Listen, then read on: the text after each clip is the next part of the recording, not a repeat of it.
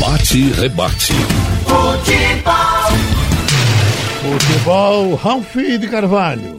Bom dia, Geraldo. Bom dia, minha gente. Hoje a gente vai conversar aqui com o presidente da Federação de Pernambuco, Evandro Carvalho. Por uma razão também. Ele passou a semana fazendo essas videoconferências com a CBF, reorganizando o protocolo. Então, um bom dia para o presidente Evandro Carvalho e gostaríamos que ele contasse o que há de novo, o que foi modificado para a gente começar a formar o roteiro da volta ao futebol. Evandro, bom dia. Bom dia, Ralf. Bom dia, Geraldo, todos da Rádio Jornal e a enorme audiência aqui, não só em Pernambuco, mas na região. Estamos todos muito felizes é, nós temos hoje um cenário em todo o Brasil de retorno das competições estaduais em julho e encerramento em julho. Hoje, logo cedo, o Rio de Janeiro confirmou o retorno para sábado. São Paulo confirma hoje, ainda ou amanhã. É, restam então Pernambuco, Ceará e Rio Grande do Norte, que deverão também reiniciar em julho. E assim a nossa expectativa de todo o Brasil é de que até o final de julho todos os estaduais, porque são poucas datas, se encerrem e aí então nós teríamos todas as condições para iniciar o Campeonato Brasileiro nas séries A, B, C e D. Na sua planilha, quais são as datas de fato fixadas para o campeonato terminar? Do primeiro ao último jogo. Ou seja, o primeiro agora, porque é recomeço, faltam cinco rodadas. Mas quais são essas datas logo após esses 13 dias de intertemporada? Ralf, Geraldo, nós reiniciaremos os treinos conforme própria, o próprio decreto governamental dia 15. Nós poderíamos, em tese, reiniciar o estadual já que o nosso planejamento vai contemplar isso, a partir do dia 28. Mas não é nem intenção da federação, nem dos clubes. Portanto, é, nós deixamos é, todo o mês de julho em aberto para a realização das cinco rodadas.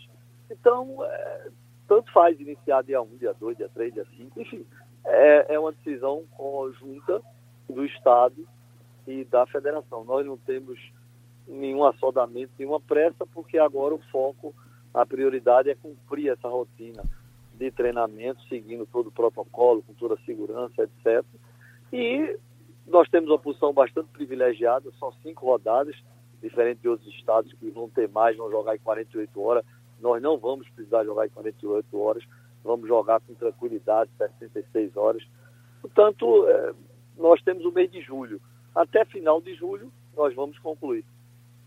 Agora, qual é a sua leitura para o apelo do Petrolina, do Vitória e do Decisão? O Petrolina, especificamente, o presidente Jefferson Câmara, entrevista que ele concedeu à imprensa aí para trás, ele disse que caso não haja ajuda financeira por parte do poder público ou da federação, há o risco do retorno do estadual ser marcado por um festival de WO, ou seja, os clubes não irem a campo. O que é que você diz disso? Olha, WO figura no mundo do futebol desde que ele surgiu. É um item, é uma condição de jogo inerente à competição e prevista em todos os regulamentos. É, a federação tem feito o que pode, tem ido muito além da sua natureza, da sua competência. Já estamos cansados de falar disso. A federação é a única do Brasil que tem mais de 10 milhões é, aportados em clubes de receita própria. É a única que viabilizou recursos agora. É, o próprio recurso que recebeu da CBF, é, a federação obteve para os clubes 160 mil, se eu não me engano, para os clubes de Série C e D, mesmo eles sem estarem jogando. A federação aportou os 120 mil reais que ela recebeu para ela da CBF, para ela se manter. Ela destinou aos clubes, aportou mais 120 com recurso próprio, é, conseguiu reduzir os exames a 65% do valor, ou seja, um ganho de 35% para cada clube, conseguiu adquirir 300 exames. Quer dizer, agora, imaginar que a federação vai assumir presidência de clube e vai pagar folha salarial de clube, nem é possível legalmente.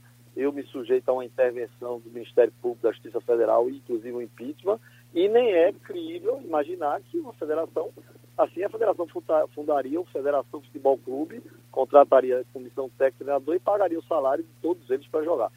Hoje eu pretendo ligar para o prefeito Miguel para entender essa situação aí diferenciada que você cita do Petrolina. Eu vou, eu vou me inteirar do que é que passa, porque o que nós sabemos é que sempre os clubes têm uma relação muito, muito boa, muito positiva, muito é, justa com as prefeituras, porque divulgam a prefeitura, divulgam a marca da prefeitura.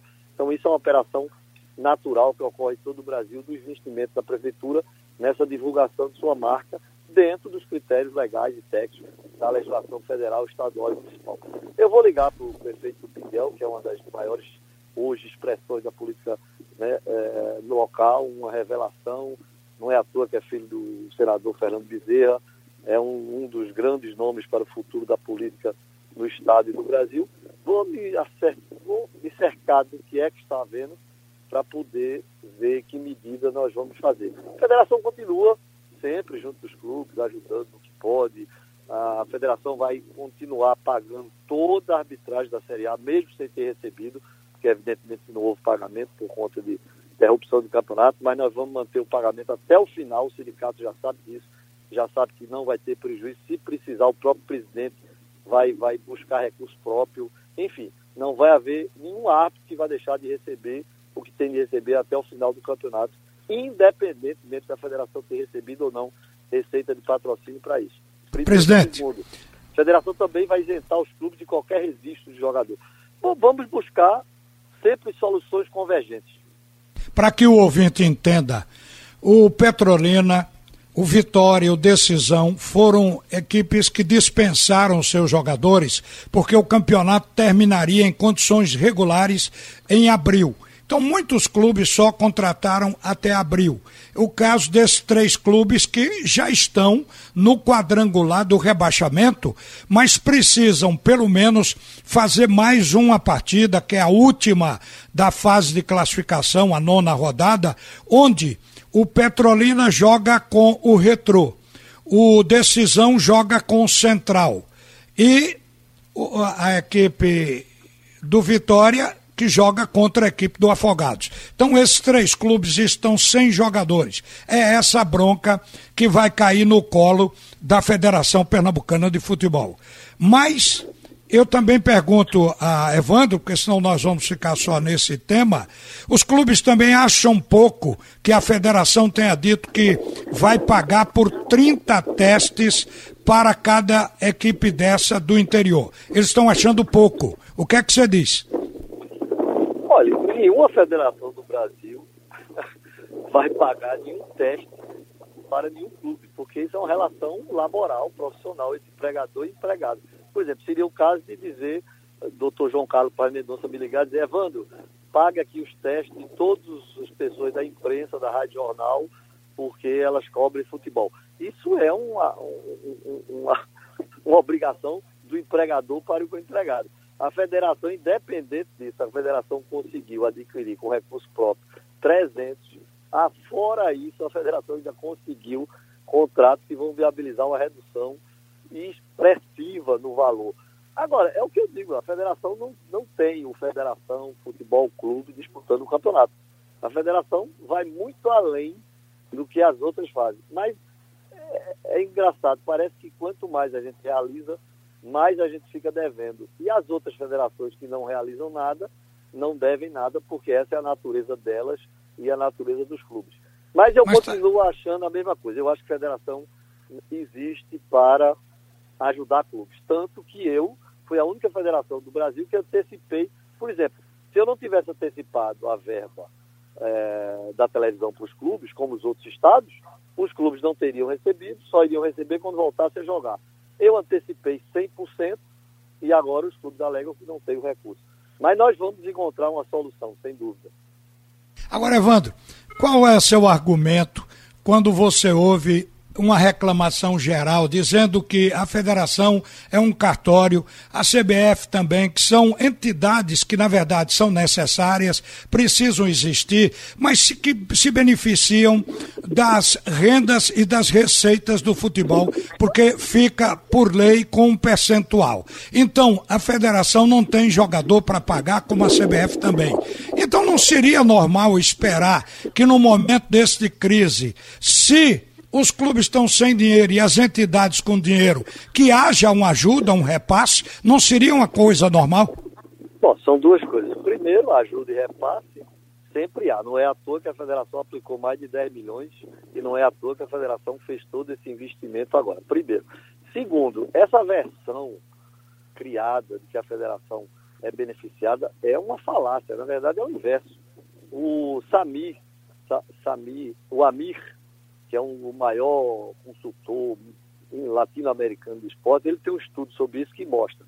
As federações, elas recebem em torno de 6% da receita dos clubes. E, em troca, permite aos clubes uma economia de aproximadamente 14%. E é fácil de explicar.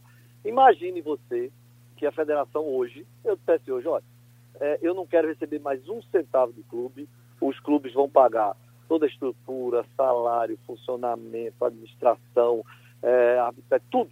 Os clubes vão pagar tudo. E o, o, o estudo de Sami mostra que ele foi feito no Rio de Janeiro e olhe que o Rio de Janeiro retira 10% da receita, ou seja, toda a receita do clube, 10% vai para a Federação do Rio. Aqui eu acho que é 5 ou 6.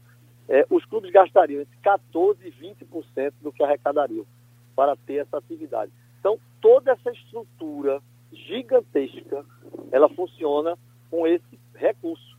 Se você retirar esse recurso, é possível, sem dúvida nenhuma. No dia que a CBF disser, olha, eu não quero mais tratar de futebol só de seleção brasileira, CBF, a federação só vai tratar dos registros da CBF e os clubes vão arcar com tudo, nenhum deles vai gastar menos do que, segundo o próprio estudo do ABI, nenhum deles vai gastar menos do que 14%, podendo chegar até 20%.